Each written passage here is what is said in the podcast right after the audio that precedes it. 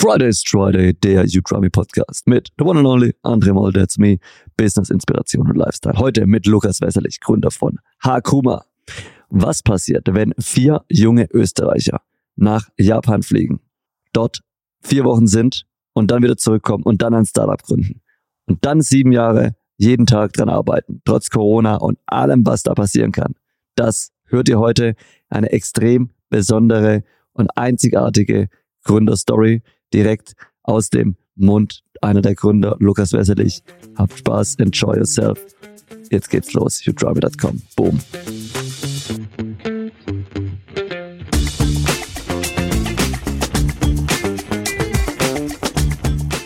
Da sind wir wieder. Hier spricht André Moll von You Try Me mit dem Fridays Friday Podcast. Heute ist Freitag, ihr Schön, dass ihr da seid. Wir haben heute einen extrem besonderen Gast, nämlich den Lukas Wesserlich, Gründer von Hakuma, einen der angesagtesten Eistee-Startups überhaupt und ich glaube das coolste äh, Eistee-Startup Österreich.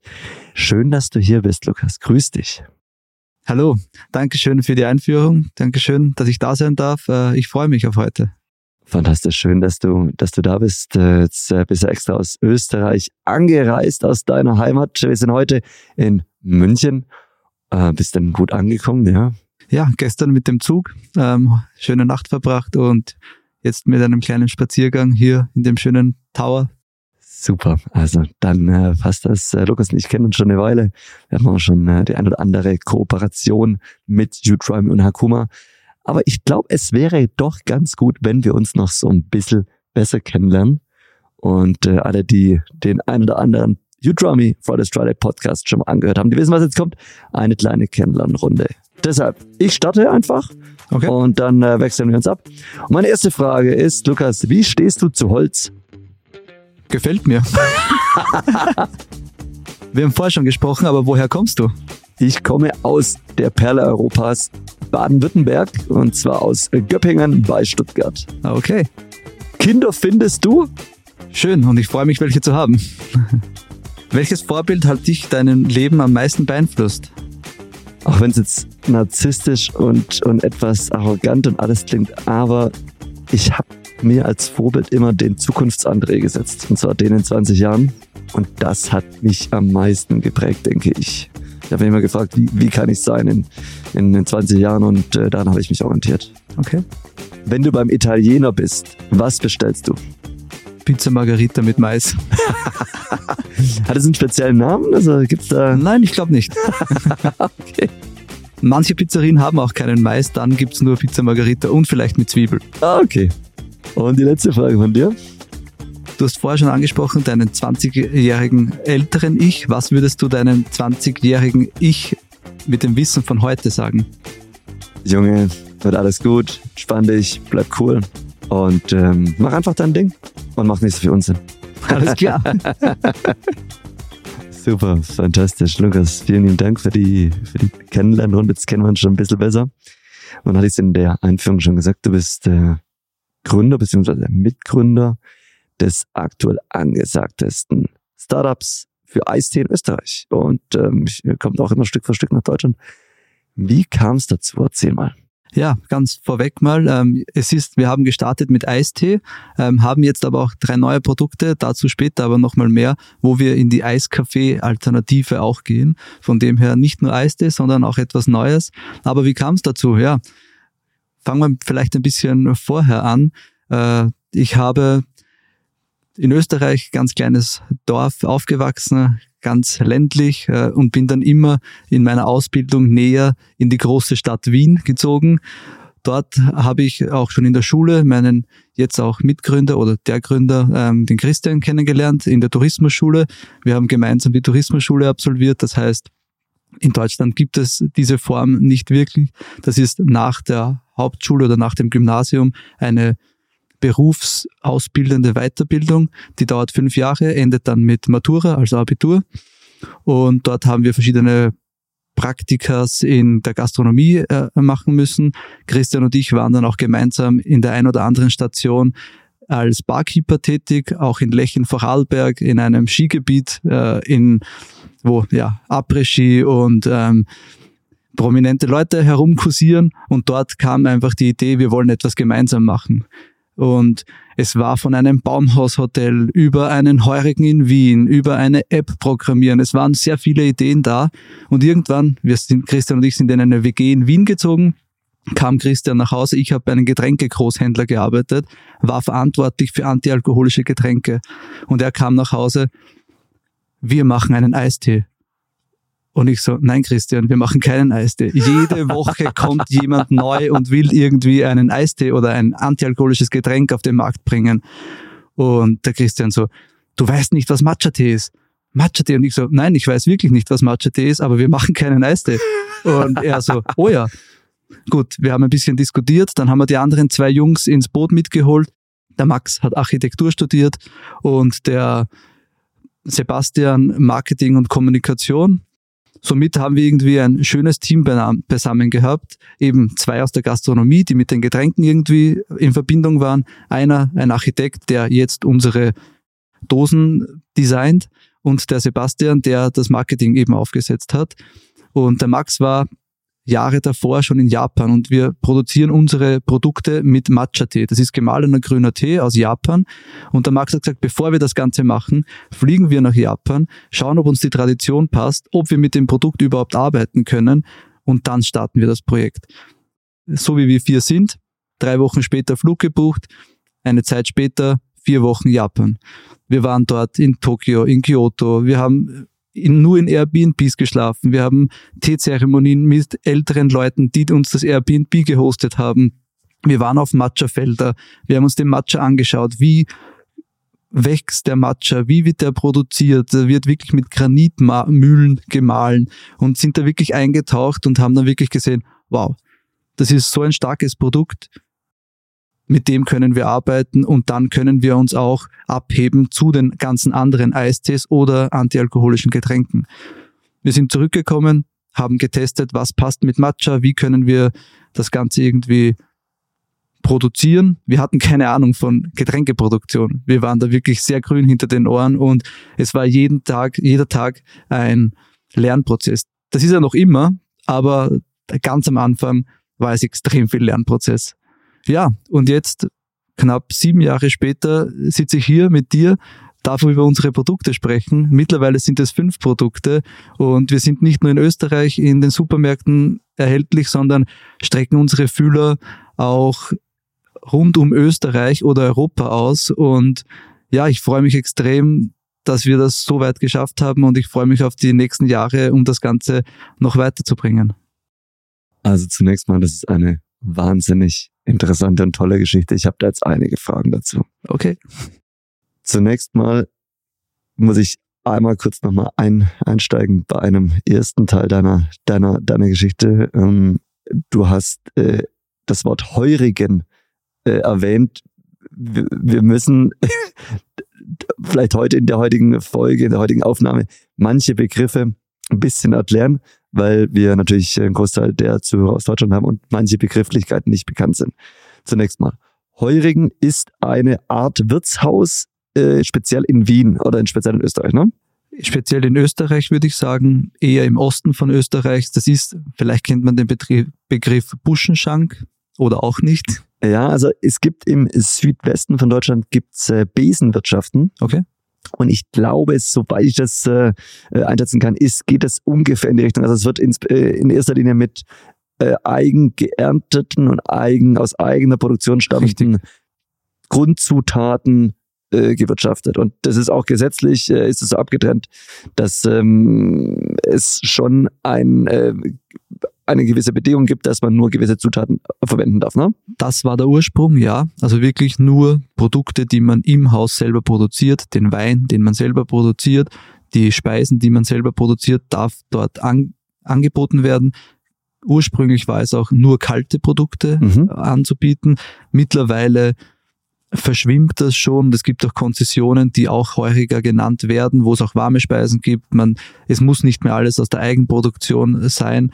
Und die Tradition im Wien im 19. Bezirk, das ist so der Nobelbezirk unter Anführungszeichen. Dort gibt es eine Straße, dort gibt es einen Heurigen nach dem anderen, dort gibt es auch die Weinberge. Das ist ja mhm. in Wien auch einzigartig in Europa, eine Bundeshauptstadt oder eine Hauptstadt, die Wein anbaut. Ja. Und ähm, ja, extrem schön. Jeder, der mal in Wien ist, dort gerne dort mal vorbeischauen und ja, mit ein paar Gläschen Wein den Tag genießen. Super. Danke nochmal kurz für die Erklärung. Ähm, ich glaube, äh, das ist, ist ganz wichtig, dass wir das heute vielleicht auch noch an der einen oder anderen Stelle dann, dann immer kurz machen. Also auf jeden Fall ein Heuriger wurde es nicht. Das war mal eine der Ideen. Das wurde es nicht. So.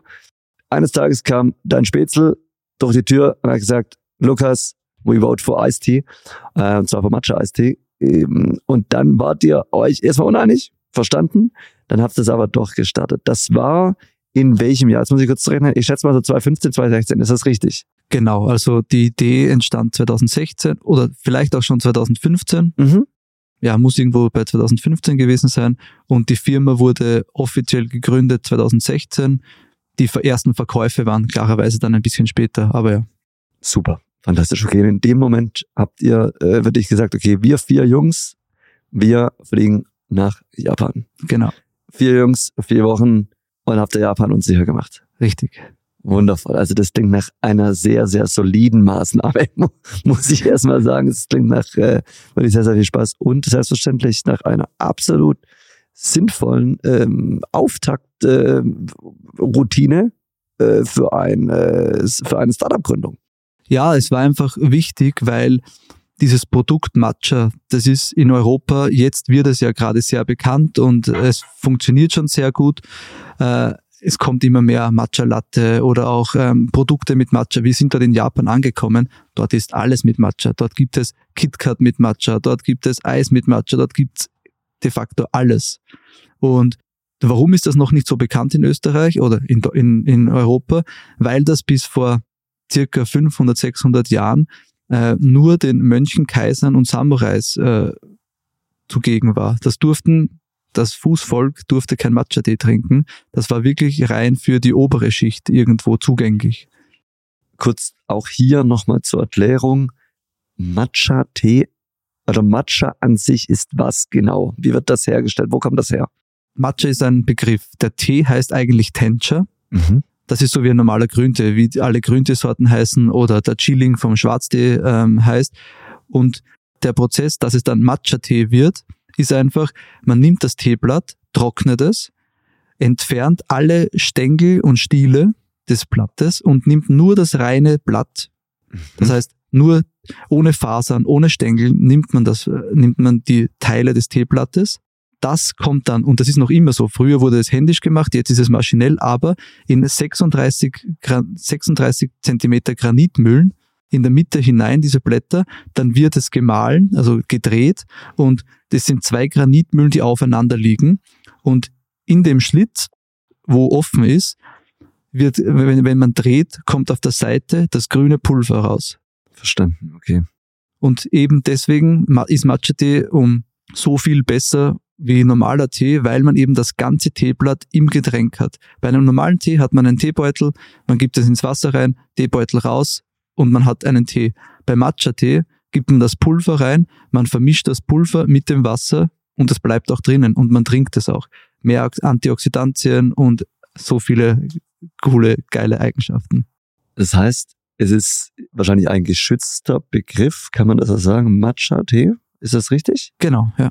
Okay. Im Chinesischen, man muss dazu sagen, im Chinesischen heißt das eigentlich der, die Übersetzung gemahlener Tee. Aber im Japan, das ist auch, sind auch geschützte Regionen. Also man darf Matcha-Tee oder diese Teesorte Tencha nicht überall anbauen, sondern es sind geschützte Regionen, wo angebaut werden darf und das dann auch verarbeitet werden darf. Das ist so wie mit dem, mit dem Kölsch in Köln, ne? Richtig. Beziehungsweise mit dem Champagner, ne? Genau. Ja. Super, okay. Gut. Also, das heißt, ihr seid hingeflogen, und dann habt ihr euch da mal wirklich durchprobiert in äh, Teezeremonien etc. und wart im Prinzip begeistert. Also ihr habt gesagt, okay, wow, das ist es.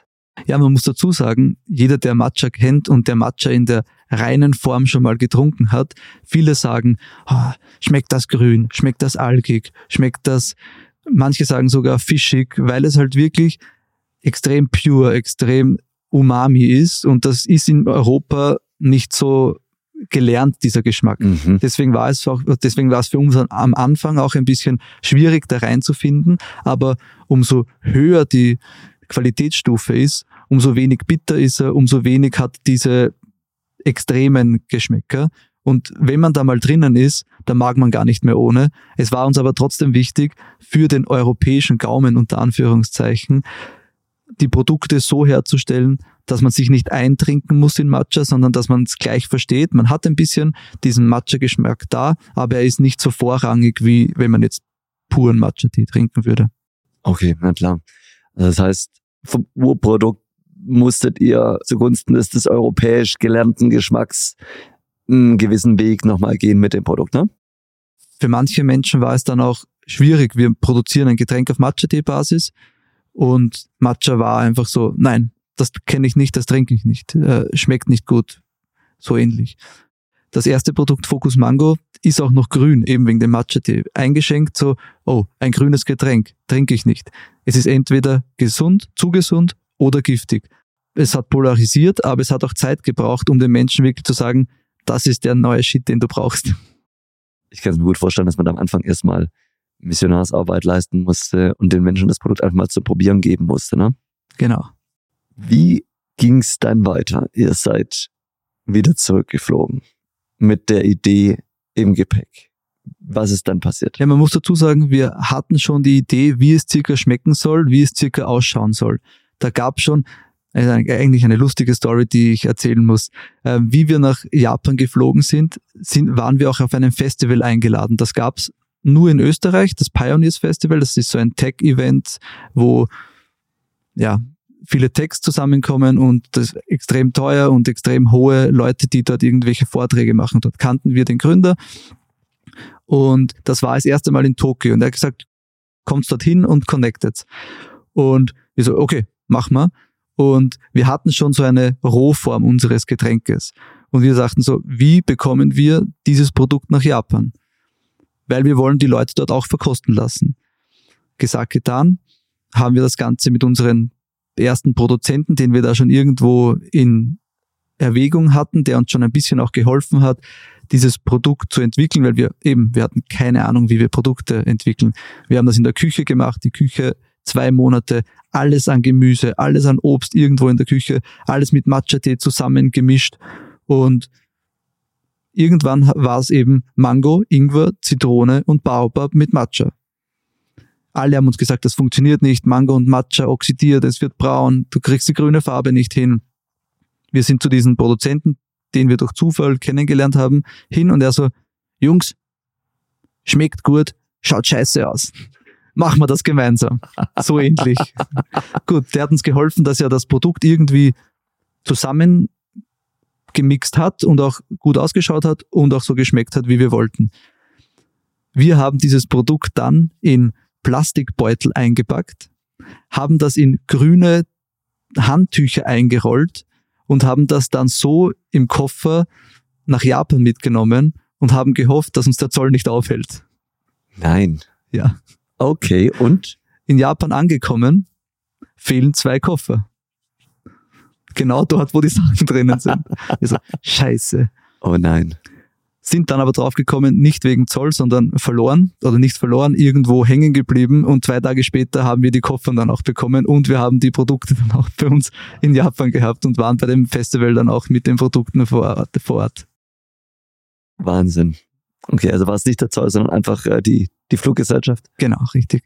Ja, eben, und das war so der Anfang. Und dann, nach, ja, wie du gefragt hast, Japan zurück, waren wir eben so hyped ein bisschen, so, wow, es hat jedem geschmeckt. Äh, wir wissen, was Matcha ist, wir kennen die Kultur, wir waren einfach sehr tief dann drinnen. Und dann ging es eben in die Sache, wo verkaufen wir das Ganze? Wie verkaufen wir das Ganze? Interessiert das überhaupt jemanden, was wir da machen? Welchen Namen geben wir dem Ganzen? Da gab es noch keinen Namen, da gab es noch kein Design. Und ja, der Namensprozess ewig lang. Wir haben herum und herum und herum und fanden nicht wirklich einen Namen. Was wir im Namen haben wollten, ist das MA, Ma. Das kam von Max, soweit ich weiß, der Max eben Architekt und das ist eine Raumlehre in Japan. Das so ähnlich ist, äh, sowas ähnliches besagt wie nur wo nichts ist, kann etwas Neues, Schönes entstehen. Mhm. Okay. Das wollten wir im Namen drinnen haben. Dann war Yama, dann hatten wir Drinkma, Matchma, äh, viele, viele dieser Sachen und keines war wirklich irgendwie, das wir haben wollten. Und irgendwann sind wir zusammengesessen und irgendwie war es so, es heißt keine Sorgen oder Hakuna Matata, Hakuna Matata irgendwie so. Also es kam schon irgendwo von dort. Und wir so, Hakuna, Hakuma. Ja, okay, das versuchen wir mal. Und dann haben wir geschaut, was Haku auf Japanisch heißt. Und das ist irgendwie Pferd oder Weiß. Und somit war es irgendwie so der weiße Raum, wo etwas Schönes entstehen soll. Und deswegen hat es gut gepasst. Mittlerweile ähm, gibt es auch Hakuma Matata. Wir verwenden das auch ein bisschen, weil wir vermitteln Urlaubsgefühl, wir vermitteln keine Sorgen. Und Hakuma Matata heißt, es heißt keine Sorgen oder es gibt keine Sorgen. Von dem her passt es auch sehr gut. Richtig cooler Name. Sehr, sehr coole Namensgeschichte. Muss an der Stelle sagen, ich äh, beschäftige mich auch so ein bisschen mit Phonetik und Namen äh, insgesamt. Das äh, finde ich immer ganz spannend. Und das Schöne bei diesen Namen Hakuma ist ja, es gibt ja dunkle und helle Vokale. Ne? Beispielsweise A ist ein heller Vokal. U ist ein dunkler Vokal. Und Worte oder auch bei Namen, ist ganz interessant, zum Beispiel Lukas, ein heller, ein dunkler. Deshalb klingt es gut. Beispiel, ne? Ähm, bei Hakuma hast du einen hellen, einen dunklen und wieder einen hellen Vokal. Und das macht phonetisch meistens Sinn. Also insofern ist es ähm, auch aus, äh, ja, aus meiner Sicht ein sehr, sehr gelungener Name, den man sich echt gut merken kann. Danke. Daran haben wir nicht gedacht. man kann auch nicht eigentlich alles denken, aber manchmal macht man Dinge einfach genau. intuitiv richtig. Ja. Das ist meistens wichtiger. Super. Und dann habt ihr gesagt, okay, Akuma, äh, dann wahrscheinlich mal kurz die Namensrechte gecheckt online genau, wahrscheinlich, ja. Ne? Richtig, also alles gecheckt, alles geschaut, ob es es schon irgendwo gibt. In Japan gab es einen oder zwei Friseure oder so irgendwas, die in der Nähe irgendwie so heißen, aber das war dann so weit weg, dass wir gesagt haben, mit dem Namen gehen wir, wir fühlen uns extrem wohl mit dem Namen. Und ja, dann ging es ins Designen und wie soll der Schriftzug ausschauen? Und da hat sich der Max und der ähm, Sebastian extrem ausgetobt und das war von Anfang an dieses Logo, nicht hundertprozentig, aber Hakuma, so wie es steht, war von Anfang an gleich. Das hat einfach vom ersten Sitz gepasst dann. Und dann ging es weiter. Wo verkaufen wir das? Wie verkaufen wir das? Ich habe eine Zeit auch gehabt, wo ich eben bei dem Getränkegroßhandel gearbeitet habe und hatte die Zugänge zur Gastronomie in Wien und rund um Wien. Und dann haben wir das ganze Produkt, man muss dazu sagen, jetzt stehen die Produkte hier in Kato-Cans, also Kartondosen. Früher hatten wir gestartet mit Glasflaschen, Einweg-Glasflaschen. Das war für uns zu dem Zeitpunkt einfach der einfachste und schnellste Weg, das abzufüllen. Und haben in der Gastronomie gestartet, einfach von Tür zu Tür gelaufen. Das ist das neue Produkt, das brauchst du. Haben Events gemacht, sind in Clubs gegangen, haben dort Longdrinks gemacht, ähm, haben dort Produktpräsentationen gemacht. Und so wurde der Brand Hakuma einfach bekannt in Wien, in der Gastroszene in Wien, hatten dann auch einen damals schon Online-Lieferanten, der uns dann auch zu DM Österreich reingebracht hat. Und bei Dance Österreich ähm, sind wir dann ziemlich schnell auch gelandet, was für uns Wahnsinn war. Mit dem haben wir nicht gerechnet, dass wir gleich irgendwie so eine größere Kette irgendwie bekommen. Und so war eigentlich so der Weg geebnet, okay, es funktioniert in der Gastronomie, aber in gewisser Weise auch im Handel. Also wir haben ein Produkt, das funktioniert auf beiden Seiten haben das dann in der Gastronomie weiter ausgebaut, weiter ausgebaut, äh, haben dann zwei Produkte noch dazu gemacht. Die gibt's leider heute nicht mehr, die waren ein bisschen zu spitz äh, im Geschmack für den Mainstream-Gaumen, sage ich mal. Mhm. Und dann vor circa, ja, ist schon drei Jahre, dreieinhalb Jahre circa her, oder vier Jahre schon fast, kam der Umstieg. Wir wollten nach Deutschland, beziehungsweise haben wir gemerkt, Einwegglas ist ein bisschen schwierig, auch für Deutschland mit dem, mit dem Pfandsystem was machen wir mit der Verpackung? Wir wollten nicht wirklich Dose machen. Mehrwegglas war irgendwie so, das Geld haben wir nicht dafür. Du brauchst die dreifache Menge an Glasflaschen. Du brauchst Kisten, Kästen, wie man in Deutschland sagt, soweit ich weiß. Ist richtig, ja. ja und ähm, das war uns dann ein zu großes Investment. Und dann kamen wir durch Zufall auf diese Kato-Cans, die für uns zu diesem Zeitpunkt gleich mal so, okay, passt, die brauchen wir, das passt einfach gut. Das ist für uns gerade die nachhaltigste Verpackung. Wenn es eine 100% nachhaltige Verpackung geben würde, ähm, dann hätten wir die genommen. Leider muss man halt überall ein bisschen Abstriche äh, nehmen bei Verpackungen noch. Ich sage immer, der, der die erste 100% recycelbare Verpackung auf den Markt bringt, der ist der schnellste Milliardär. Und ja, dann haben wir eben diese Verpackung gewechselt auf, von Glasflasche auf Cartocan. Und dann ging der Weg eben weiter mit, mit dem Lebensmittelhandel in Österreich äh, ein bisschen, also mal urban in Wien, dann mal in den urbanen Städten äh, in ganz Österreich, dann das ein oder andere Produkt äh, dann auch national in Österreich. Na, das war noch gar nichts. Blödsinn, ich muss nochmal zurück. Ähm, ganz klein in den Supermärkten und wir waren halt sehr viel in der Gastronomie. Gab es denn da eher einen Konflikt zwischen Gastro und Handelspräsent oder war das eher so, dass die Gastronomen gesagt haben, super, weil da ist die Bekanntheit einfach höher, weil sie die Menschen schon aus dem Supermarkt kennen? Manche waren nicht so amused darüber, dass wir dann auch im Handel waren. Andere ebenso wie du gesagt hast, so ja, okay, dann kennen es mehr Leute, dann kaufen es auch mehr Leute. Mhm. Aber ja, Gastronomen sind da schon eher in ihrem Ding drinnen, wo sie sagen, sie wollen das exklusiv für die Gastronomie haben und wenn es dann im Handel ist, dann ist es nicht mehr so attraktiv. Aber für uns war einfach der Weg geebnet dorthin. Und dann kam die Entscheidung, gehen wir zu zwei Minuten zwei Millionen, das Hülle der Löwen Pendant aus Deutschland oder nicht. Und eigentlich waren wir dagegen, wobei der Christian dann, der Gründer, gesagt hat, wir machen wir das, schauen wir uns das Ganze an, äh, wir nehmen das Ganze mit, äh, natürlich marketingtechnisch, aber auch falls, äh, für Investorensuche, weil das ist halt wirklich beim Startup auch in, in, den Getränkebra in der Getränkebranche, du brauchst immer irgendwo frisches Geld, weil du dein Wachstum irgendwie finanzieren musst. Und haben gesagt, okay, passt, machen wir das Ganze. Waren dann bei zwei Minuten zwei Millionen und zum Glück, weil dann kam dieses, dieses große Loch. Das war wann? Na, das war 2020 zu Beginn von der Corona.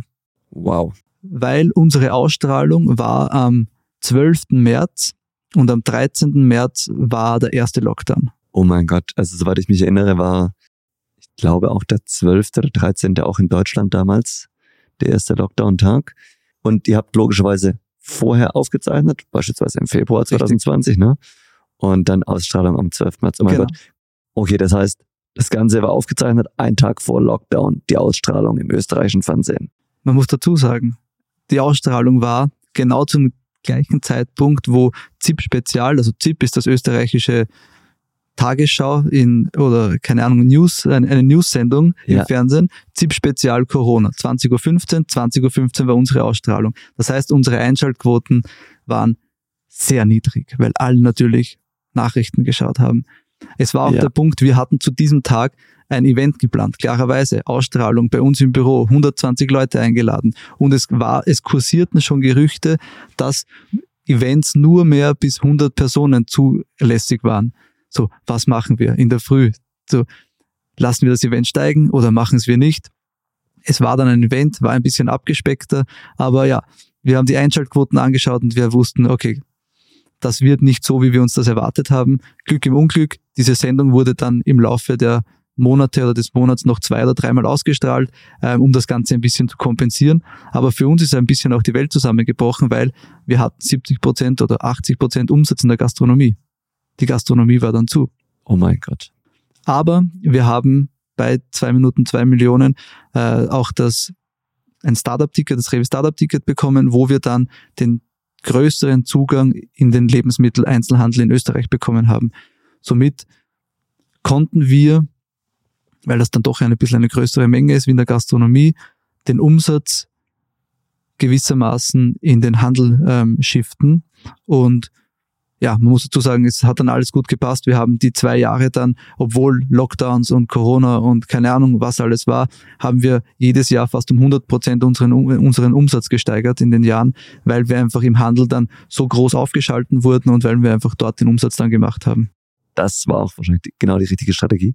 Und man muss auch sagen, das Einzige, was die Menschen in, der, in dieser Zeit noch konsumieren konnten, das war online, okay, E-Commerce und Supermärkte. Richtig. Und das hat natürlich äh, wahrscheinlich echt gut gepasst für euch.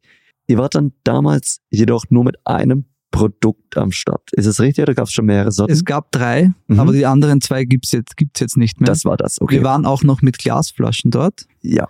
Und der Wechsel zu den Cartocans kam dann ein, zwei, drei Monate später. Okay, jetzt muss ich aber nochmal kurz nachfragen an der Stelle. Die Aufnahme der Sendung war ja schon im Februar als Beispiel. Genau. Das heißt, der Deal war, die Tinte des Deals war schon trocken, als die Ausstrahlung kam und der Lockdown kam. Richtig. Was wahrscheinlich insgesamt ganz gut war, weil das natürlich Verunsicherung auf allen Seiten und ne, in verunsicherten Zeiten unterschreibt man auch, auch nichts als Investor und passt, ne? Genau. Verstanden. Ja. Gut. Wie waren die ersten Tage nach dem Lockdown? Was, was ging in euch vor? 80 Prozent Umsatz über Gastronomie. Was, wie waren die Überlegungen? Wie waren die Szenarien? Wie waren die potenziellen Lösungen? Wie waren die Gedanken? Ja, also das waren mal ein bisschen so abwarten, wie funktioniert das Ganze im Supermarkt? Was tut sich im Supermarkt? Äh, wie reagieren die Leute drauf? Wie machen wir Werbung? Weil das Geld für Fernsehwerbung war nicht da, beziehungsweise hatten wir auch bei dem Deal von zwei Minuten zwei Millionen ähm, ein bisschen Werbebudget bekommen äh, in der Seven Ventures Group. Dennoch war für uns halt, wir sind nicht in ganz Österreich, wir sind nicht in jedem Laden in Österreich, wir können nicht flächendeckend Werbung machen, das Geld war auch nicht da. Und so haben wir halt klein und klein versucht, Influencer, wir arbeiten sehr viel über Social Media, weil wir haben sehr viel probiert über Radio, über Fernsehen, alles Mögliche. Unsere Zielgruppe ist eher jünger. Sie sucht sich die Produkte eher auf Social Media und haben da einfach mit Influencer-Kampagnen äh, versucht, die Leute dazu, dazu zu animieren, im Supermarkt einkaufen zu gehen. Waren dann auch sehr viel in Supermarkt, Supermärkte selber, haben geschaut, dass die Platzierungen passen und ja, weil die Marke auch schon so stark war, Hakuma, konnten wir extrem auf die Marke aufbauen. Und natürlich, das Produkt hat gepasst. Jeder, der es einmal trinkt, der liebt es und kauft es noch einmal. Der Weg war wirklich, der, den haben wir jetzt mit unseren neuen Produkten auch wieder. Wie bekommen wir die Leute, das erste Mal unser Produkt zu kosten oder zuerst mal hinzugreifen im Supermarkt? Weil wenn dann gekostet ist, haben wir im größten Teil einen neuen Kunden. Stichwort Kosten ist gefallen nicht im Sinne von Investitionen, sondern von Probieren. Jetzt habe ich hier die Produktrange von Hakuma vor mir. Und ihr wisst, alle draußen, ich probiere extrem gern neue Dinge, deshalb natürlich auch Udrami. Jetzt würde ich gern mal probieren. Ich würde mal sagen, aus jeder Produktrange mal eins. Ja gut, den klassischen Eistee, den Focus Mango, den kennst du ja schon. Das ist der, den du kennst. Dann nehmen wir den anderen. Das ist jetzt die Passion Peach. Das heißt auch gemahlener grüner Tee. Schütteln, genau, wegen dem Matcha-Tee. Jawohl. Und mit Passionsfrucht und Pfirsich. Okay, also ich habe jetzt hier die Passion Peach in meiner Hand. Premium Grüntee Matcha von Akuma. Es ist eine wunderschöne, ich glaube, Dose ist natürlich der falsche Begriff, ne? Kartondose. Kartondose in lila Gelb. Man merkt auf jeden Fall, ihr habt jemanden im Team, der sich mit Design auskennt. Sowas schon mal vorab. Und äh, jetzt werde ich mal öffnen. Ich öffne die Lasche, ist der Name, ne? Ist eine Lasche, ja. So, und jetzt probiere ich direkt mal. Ja, und ähm, es schmeckt genauso, wie, wie es ausschaut, nämlich genial. Es ist extrem lecker. Es schmeckt nach Passion, es schmeckt nach Peach und nach Green Tea. Und insofern schon mal von meiner Seite äh, aus äh, äh, grüner, grüner Daumen nach oben. Das ist richtig lecker. Das war jetzt, das ist aus eurer ersten Produktrange, ne? Genau, also die Eistees gibt schon ein bisschen länger, wobei es den Eistee, den du jetzt gerade kostest, auch erst eineinhalb Jahre gibt oder so. Ähm, der ist auch noch relativ neu. Aber ja, da haben wir eben unser Feeling, Urlaub in Dosen nochmal ein bisschen näher gebracht. Mit der Mango war schon da, aber jetzt mit Passionsfrucht und Pfirsich gibt's halt nochmal so ein bisschen ein Urlaubsfeeling.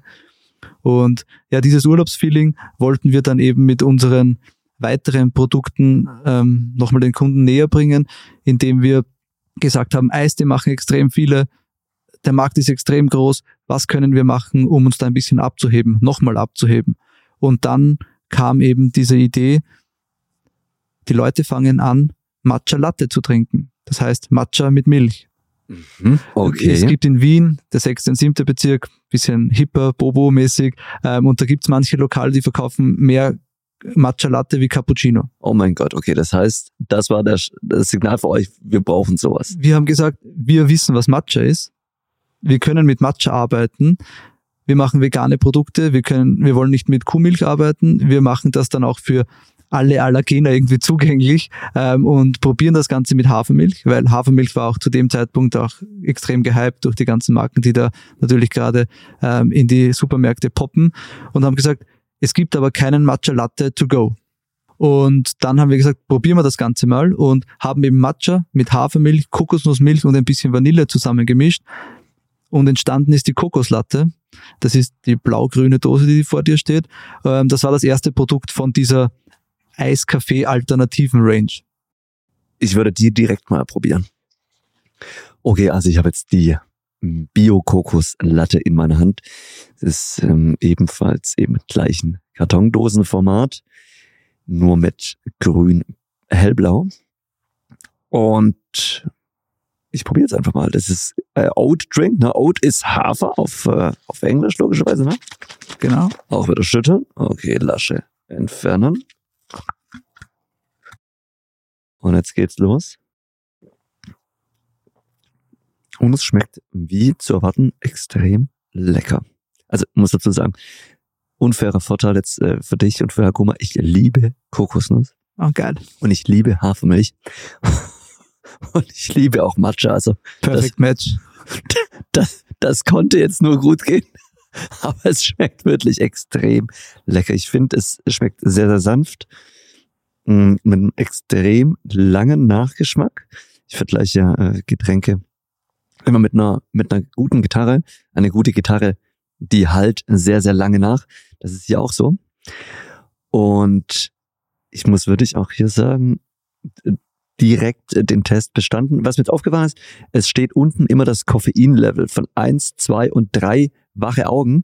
Äh, das erste Getränk, äh, der Passion Peach, der hatte Koffein Level 1. Jetzt bin ich schon im nächsten Level, Level 2, nämlich der hat jetzt zwei Augen, ne? Genau, also man muss dazu sagen, Matcha-Tee verhält sich nicht hundertprozentig so wie Kaffee oder wie normaler Koffein. Matcha-Tee enthält Tein, was physikalisch fast das gleiche ist wie Koffein. Nur Koffein hat eben diesen schnellen Kick nach oben und geht, flacht schnell wieder ab. Bei Matcha ist es so, es verbreitet sich oder es breitet sich lang, langsamer im Körper aus. Somit hat man eine kontinuierliche Steigerung nach oben, ein Konzentrationslevel, das sich kontinuierlich steigert und es flacht nicht so schnell ab bei Matcha-Tee. Fantastisch. Also das macht absolut Sinn. Ich denke auch äh, beispielsweise für den Start in den Tag ist es genau das Richtige. Genau. Es gibt noch mehrere Sorten und zwar gibt's einmal den Mango Lassi. Mango Latte, also sie heißen alle drei Latte, also die, die, diese neue Range, also Man Kokoslatte, die du gerade probiert hast, die Mango Latte, das ist dann eben ein bisschen weniger Kokosnussmilch, aber Mango Püree drinnen, das ist dann ein bisschen wie ein Mango Lassi, wie du schon gesagt hast, wie man es vom Inder kennt. Und dann haben wir das erste Mal unser Thema mit Matcha gebrochen. Das war ein Prozess, ob wir das machen sollen oder nicht, aber es passt einfach zur Latte Range gut rein. Der klassische Kaffeelatte, Hafermilch mit Kaffee, bisschen Vanille, Super. Okay, also das lohnt sich wirklich zu probieren. An der Stelle mal die Frage jetzt mal, insbesondere auch für die Menschen, die aus Deutschland zuhören. Gibt es diese Artikel schon in Deutschland? Also äh, wir sind in den finalen Auslieferungen, ähm, weil wir mit unseren Eistees, also mit dem Passion Peach und mit dem Focus Mango, ab jetzt dann in Süddeutschland bei allen Eat Happy Standorten. Eat Happy, weiß nicht, ob ihr das, äh, ob, ob, ob ihr das jetzt was sagt.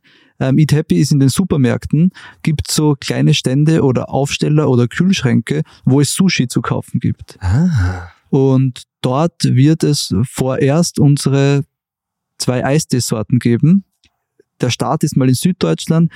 Das Ziel ist, dass wir das in ganz Deutschland ausrollen. Also mal ganz aufmerksam ab jetzt in den Supermärkten bei den Eat Happy Standorten nachschauen und da solltet ihr unsere zwei Produkte finden. Also das klingt nach einem sehr, sehr guten Plan. Eat Happy Standorte gibt's beispielsweise bei Edeka Rewe. Genau, und auch bei Kaufland und verschiedene Supermarktketten. Super, also ihr Lieben, ähm, das äh, ist, denke ich, unsere leichteste Aufgabe. Einfach mal beim nächsten Supermarktgang schauen, hey, gibt's hier irgendwo Eat Happy, gibt's das Sushi? Wenn ja, aller Wahrscheinlichkeit nach Hakuma, ebenfalls im Regal, vielleicht auch online bei Udrabi müssen wir mal schauen, wie die Verfügbarkeit ist.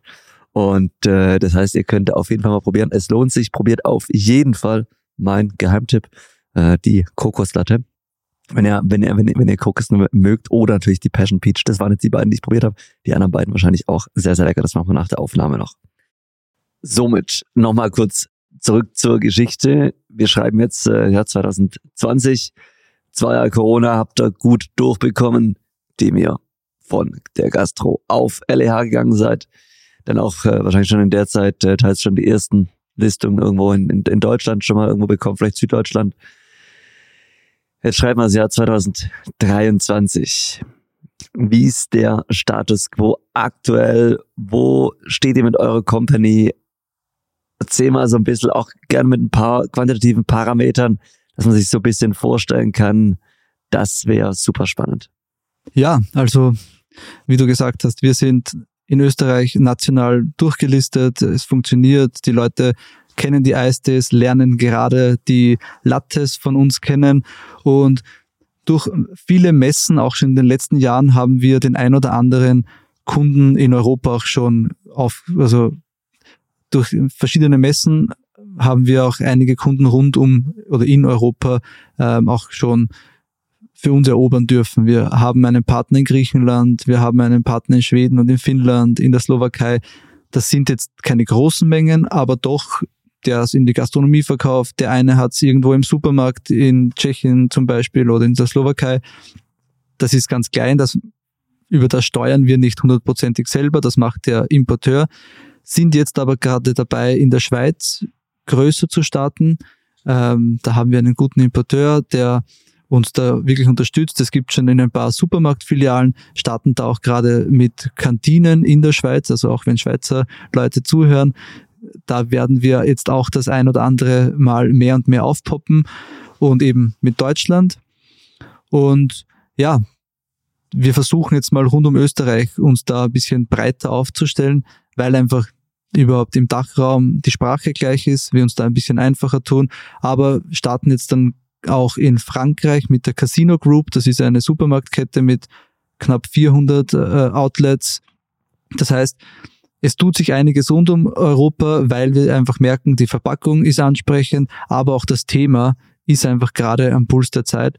Deswegen passt es ganz gut und wir haben eben 2022 knapp 1,5, 1,6 Millionen Dosen abgesetzt. Schön, das ist gut. Ja. Ja, und freuen uns und hoffen, dass wir 2023, so der Plan will und auch unsere Kunden wollen, ähm, zweieinhalb Millionen Dosen absetzen.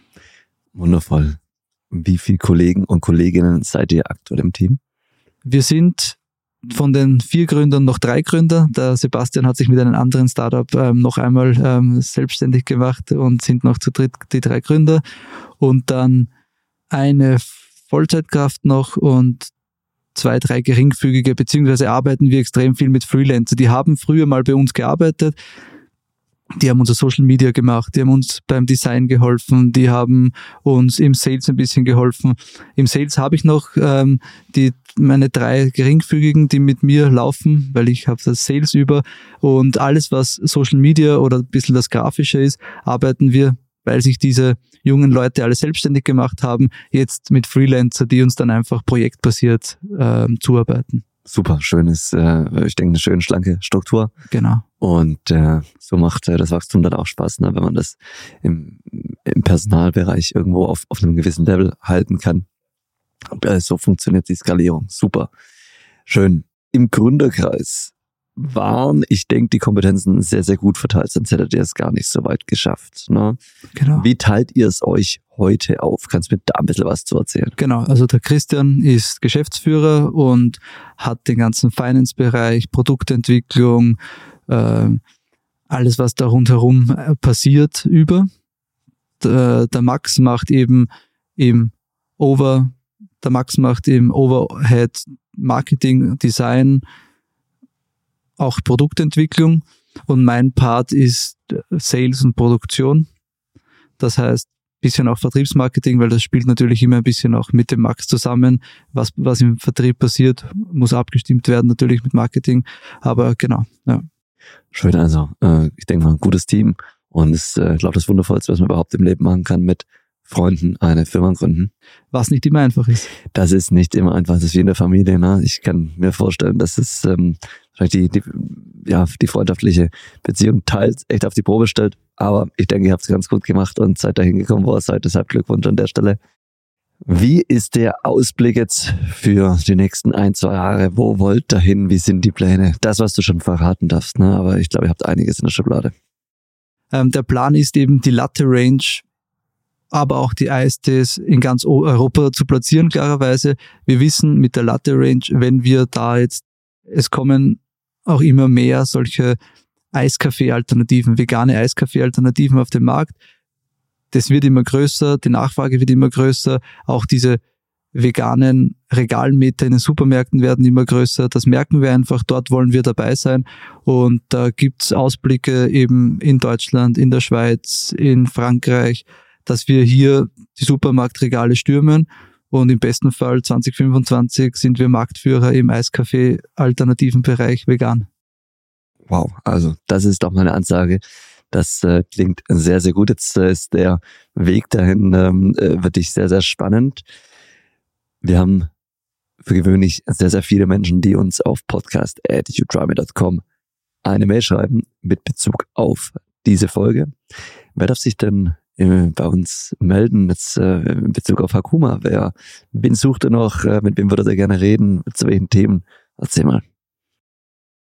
Ja, natürlich darf sich jeder melden, der Interesse an unseren Produkten hat, sei es jetzt ein Konsument, der unsere Produkte probieren will, aber auch ein, eine Supermarktkette, eine Drogerie, ein Online-Supermarkt, der unsere Produkte gerne aufnehmen möchte, weil er spannend findet. Ähm, jederzeit natürlich, auch wenn es Fragen gibt zu den Produkten, ähm, jederzeit äh, melden.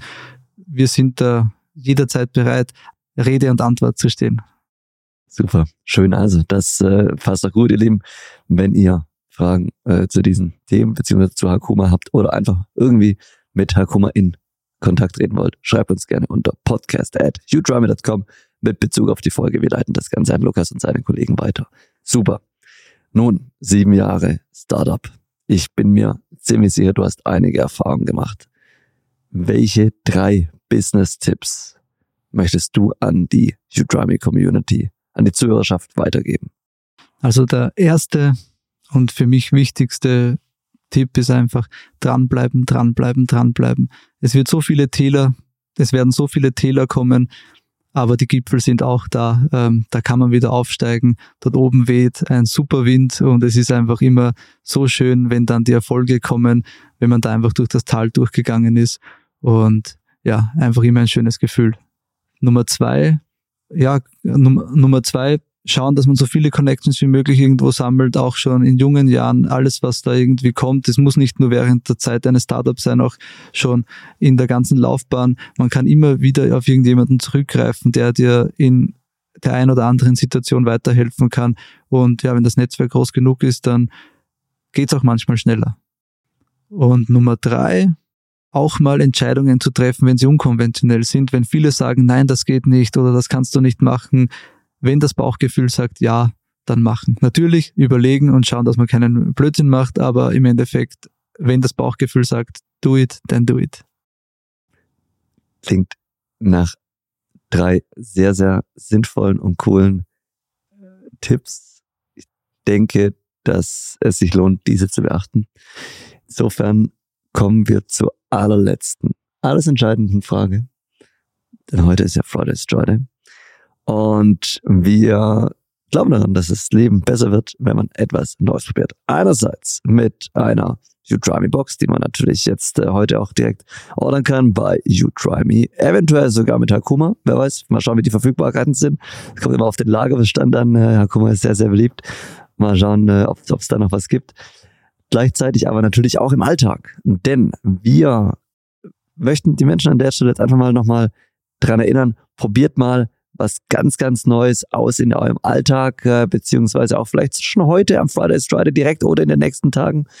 Was ist dein ultimativer Friday ist Dry Day Tipp? Was lohnt es sich einfach mal auszuprobieren in deinem charming Austrian Accent?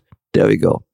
Ja, ich stehe jeden Tag um 5 Uhr in der Früh auf und mache Morgenroutine. Ich meditiere jeden Tag, ich mache Breathwork jeden Tag, ich lese Buch jeden Tag in der Früh und zentriere mich in der Früh von 5 bis 7 und starte dann meinen Arbeitstag und somit bin ich immer in meiner Mitte oder versuche immer in meiner Mitte zu sein durch meine Morgenroutine. Also, das kann ich wirklich bestätigen. Äh, das merkt man dir auch an, du bist wirklich in deiner Mitte. Dazu muss ich jetzt noch mal kurz zwei, drei Sachen fragen, weil das habe ich so jetzt noch nicht so oft gehört, auch mit diesem, mit diesem wirklich zwei Stunden Takt. Fünf Uhr jeden Tag, auch am Wochenende? Wochenende gibt's Ausnahmen. Ist auch gut so. Das Leben soll auch äh, Spaß machen. Ne? Das ist äh, absolut passt, okay. Und jeden Morgen ein Stück Buch oder ein ganzes Buch oder? Nein, also ich versuche wirklich jeden Tag zu meditieren und eine kleine ähm, Atemübung zu machen. Mhm. Und entweder ist es ein Buch lesen oder ein Video zu schauen, irgendetwas, was mich fortbildet. Fantastisch, super. Machst du Sport morgens? Das, das ist auch noch in meiner Morgenroutine, habe ich jetzt vergessen. Ja, genau, das geht sich noch in zwei Stunden aus, ja. Richtig schön, super. Also, komm, das klingt gut, ihr Lieben. Es hat mich richtig, richtig, richtig gefreut heute. Lukas, vielen lieben Dank, dass du da warst. Heute strahlend sonnigen Tag in München. Danke, dass du extra aus Österreich hergefahren bist. Jetzt bald fährt der Zug wieder. Du musst wieder äh, in die Heimat, beziehungsweise darfst, es ist wunderschön dort. Möchtest du noch was zum Abschluss sagen? Letztes Wort ist wie immer bei dir. Ja, André, vielen, vielen Dank für die Einladung. Wie du mich gefragt hast, da habe ich mich richtig gefreut. Ich habe mir gedacht, wow, ja, auf jeden Fall, ich komme egal wohin, weil ähm, ja, freut mich dabei zu sein, freut mich auch die Produkte nochmal ein bisschen näher zu bringen, auch die Geschichte von Hakuma. Und ja, ich freue mich auf einen super Start in Deutschland. Äh, weiter probieren auf You Try Me, unsere Produkte und natürlich auch die anderen Produkte. Und dann let's see, wo wir 2025 stehen. Dankeschön. Sehr, sehr gerne. Hab mich riesig gefreut, ihr Lieben. Hakuma Matata. Enjoy, enjoy yourself. Volles Joy Day. Bis nächste Woche. Andre Moll, over and out. Boom.